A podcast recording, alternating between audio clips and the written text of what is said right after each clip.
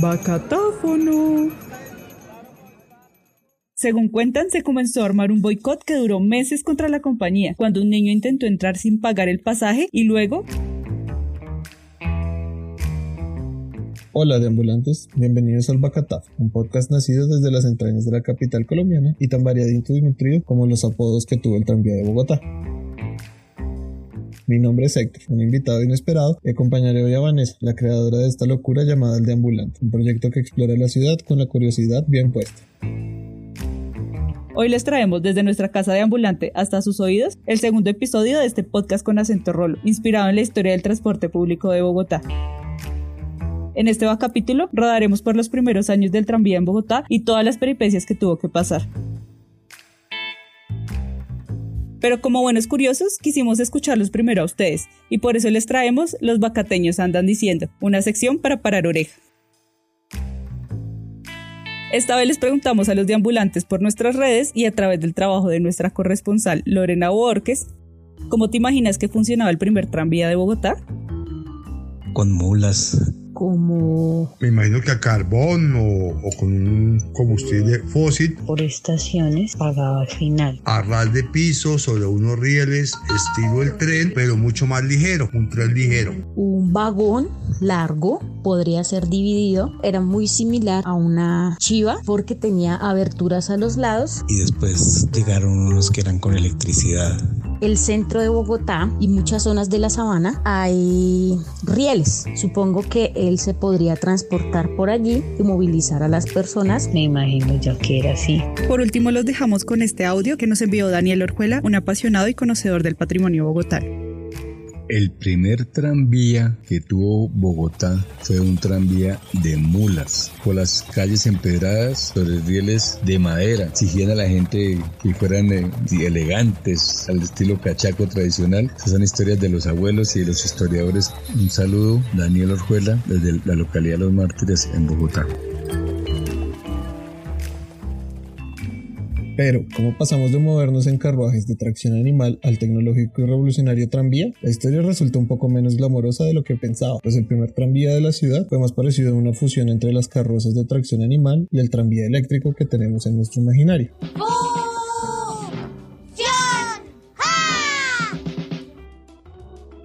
Así, el primer ferrocarril urbano de la ciudad era alado por mulas, algo distinto a las clásicas imágenes de los carros llenos de cachacos y movidos por una fuerza invisible a la que llamamos electricidad. Pero la cosa comenzaría unos años antes, cuando en 1882 se firmó el primer contrato para traer el tranvía a Bogotá entre dos señores. Uno de ellos, llamado William W. Randall, quien era cónsul norteamericano en Barranquilla y además había fundado oportunamente la empresa de Bogotá City Railway Company.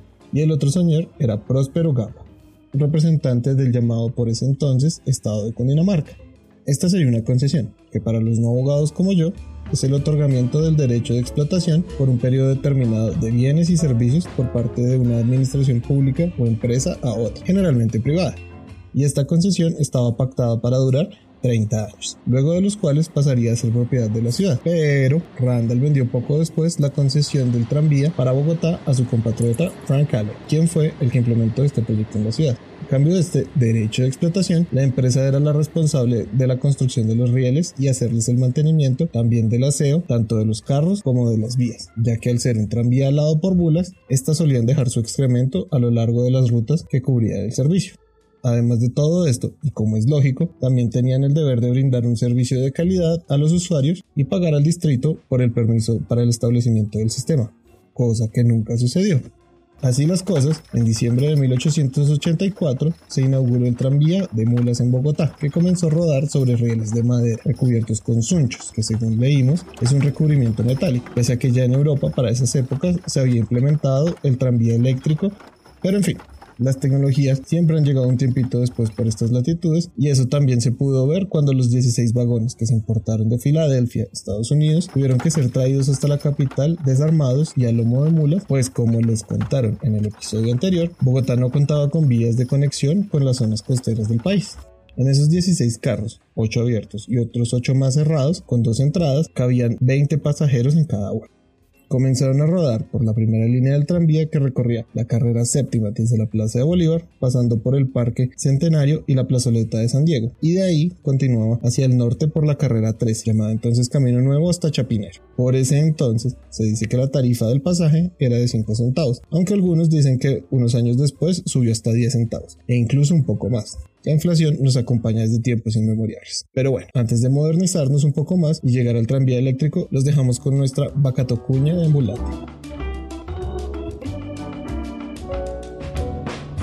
Así es, amigos y visitantes de este podcast, les tenemos por estos días abierta y en exclusiva nuestra campaña número 3 de combos ambulantes. ¿Combos ambulantes? Sí, amigo, escucha, con unos diseños únicos y fresquitos de la primera colección del deambulante, historia ilustrada del transporte público de Bogotá, única en su especie. Sí, desde el tranvía, el trolebús, el tren de la sabana, con los mejores diseños y la ilustración propia del deambulante. Son objetos ilustrados, cartucheras, pines o pocillos y hasta stickers que no podrá encontrar en ningún otro lugar. Así que por estos días puedes llevar la historia del transporte de nuestra ciudad para que lo acompañen a deambular aún estando en casa. Así que no deje pasar esta oportunidad y vaya corriendo al Instagram arroba el a pedir su combo a los que no podrá resistirse. Todos los recursos serán ahorrados para la nueva colección. Tiendas y tenderos de barrio 2020.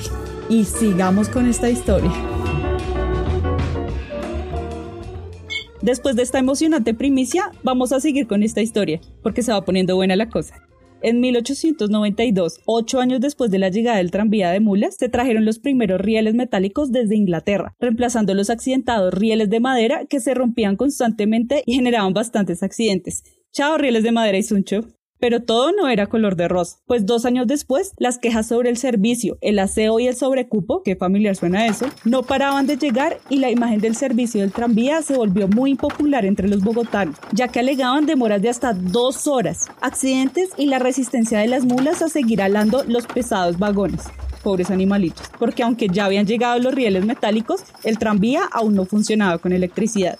Mientras tanto, y desde mucho antes en Colombia, se libraron durante el siglo XIX varias guerras civiles regionales en todo el territorio. Sin embargo, para 1899 y hasta 1902 se dio la Guerra de los Mil Días, que buscaba derrocar el gobierno del entonces Partido Nacional. Esto devastó el país y suscitó también la separación de Panamá en 1903, la cual reconocen en su historia los panameños como un logro nacionalista, pero del lado colombiano se recuerda como un ataque de Estados Unidos sobre la soberanía del país. Esto, más la inconformidad de los bogotanos por el servicio dado por la Bogotá City Railway Company, comenzó a generar un sentimiento antiestadounidense que despuesito tendría grandes consecuencias en la historia del tranvía de la ciudad. Pues aquí está el nudo de esta historia, el florero de esta revolución, ya que según cuentan, en marzo de 1910 se formó un alboroto popular porque según algunos, un niño intentó subir al tranvía sin pagar y un postillón, trabajador de los tranvías, le negó el acceso y hasta dicen que lo golpeó.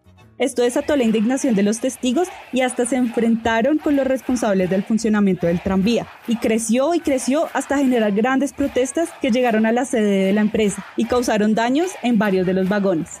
Pero lo más grande de todo esto fue el boicot que se comenzó a gestar entre los ciudadanos hacia el tranvía, o mejor dicho, hacia la empresa del tranvía, Combinando esto con que la línea en que se presentó este altercado estuvo cerrada cuatro meses y el servicio en toda la ciudad detenido por una semana. Hasta se comenta que algunas familias importantes de la ciudad auspiciaron este boicot contra la empresa de transporte. Durante ese año no solo se gestó toda esta revuelta, sino que justo se estaban empezando a implementar las primeras líneas electrificadas del tranvía. Y además de esto, aunque sabemos que algunos ya lo notaron, era la celebración del centenario de la independencia de Colombia. Y durante estos festejos en la capital se aprovechó para seguir promoviendo en los visitantes el no uso de servicio de transporte. Los dueños de la empresa del tranvía culpaban de las revueltas a la compañía de energía eléctrica de Bogotá, pues buscaban que se electrificara todo el servicio del tranvía en su beneficio. Esta desazón y la presión por parte de los ciudadanos impulsaron la venta de la compañía por parte de los estadounidenses al municipio de Bogotá en diciembre de ese mismo año, naciendo la compañía Tranvía Municipal de Bogotá. Y este es un buen cierre para esta primera parte de la historia del tranvía de Bogotá, ya que el próximo capítulo les echaremos el chisme completo de lo que pasó con la nueva administración. Pero antes de nuestra charla final, y si les está gustando este segundo capítulo de la primera temporada de Bacatáfono, los invitamos a que nos dejen sus comentarios, sugerencias e incluso felicitaciones en la plataforma donde están escuchando este podcast o por nuestras redes de ambulantes, Instagram y el abuelo Facebook, arroba el de ambulante. También nos pueden dejar su mensaje de voz enviando un saludo, una idea o alguna corrección histórica al WhatsApp 350-864-7121. 350-864-7121. Y si se animan, déjennos su aporte histórico o anecdótico. Nos servirá mucho para nuestro próximo episodio que será sobre la historia del tranvía de Bogotá. Pregúntele a sus abuelos, vecinos, maestros, quizá alguno de ellos les pueda contar algo. No lo dejemos perder. Este es un espacio para ustedes y para construir juntos la memoria de la ciudad.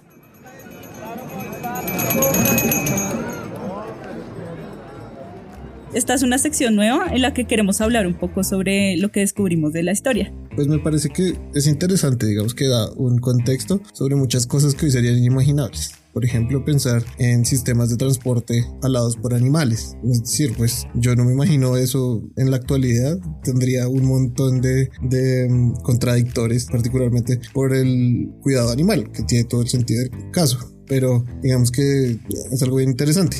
También se muestra como ya los primeros pinitos de los negocios arreglados por intereses particulares. Incluso antes, cuando se empezaron a propiciar las, las carrozas de las que les comentaba en el capítulo anterior, ya se empezaban a armar empresas alrededor de estos servicios. Entonces, claro, tal empresa cobraba tanto por el servicio hasta Chapinero, pero otra cobraba menos. Bueno, y mucho de lo que vamos a contarles en el próximo capítulo de los intereses en el transporte público. Así que va a estar muy bueno pues habría que ver también eso, ¿no? Porque en esa época hay que tener en cuenta que la, la electricidad se producía a partir de carbón.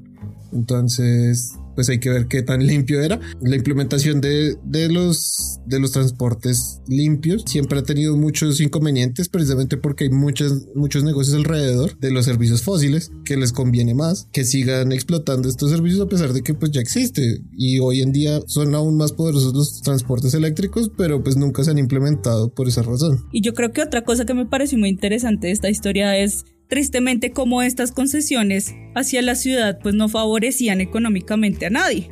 Bueno, solamente a los que tenían pues la compañía, porque ellos efectivamente no pagaban tampoco y era un acuerdo sin ventaja para el municipio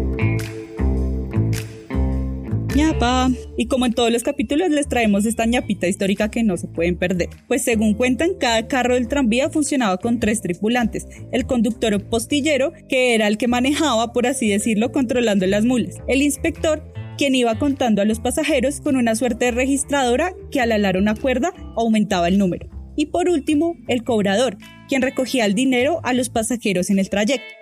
Otra curiosidad es que según cuentan también, el viaje por la primera línea del tranvía que llevaba desde la Plaza de Bolívar hasta la estación de Chapinero, al lado de la iglesia de Lourdes, duraba aproximadamente tres horas y media, haciendo uso de una mula extra para subir el trayecto desde el Panóptico, que hoy es el Museo Nacional, hacia su destino en Chapinero.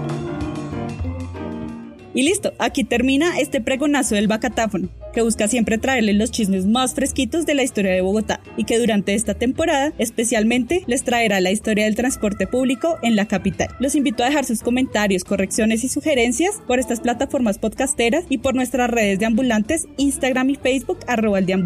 Y si esto ya les apasiona como a nosotros, pueden dejarnos su aporte auditivo en nuestro WhatsApp 350 864 7121. Ya lo oyeron bien.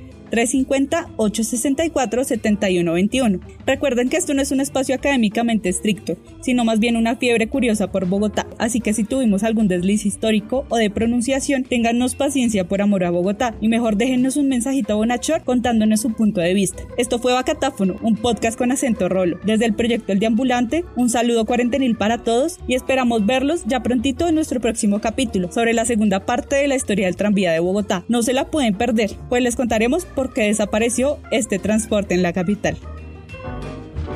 Bueno, de ambulantes, yo me despido aquí de ustedes. Espero que les haya parecido un capítulo muy interesante este del Bacatáfono. Espero acompañarlos en otros capítulos para recorrer un poco más de esta historia de Bogotá. Recuerden que esto es una pasión para nosotros dos. Un saludo. Los dejamos con algunos tropezones en el Bacatáfono. Auxilio. Auxilio. Comentarios y hasta 1900 Dios y hasta 1900 Curiosidad tranvía en el siglo XX. Bloopers. Bacatáfono.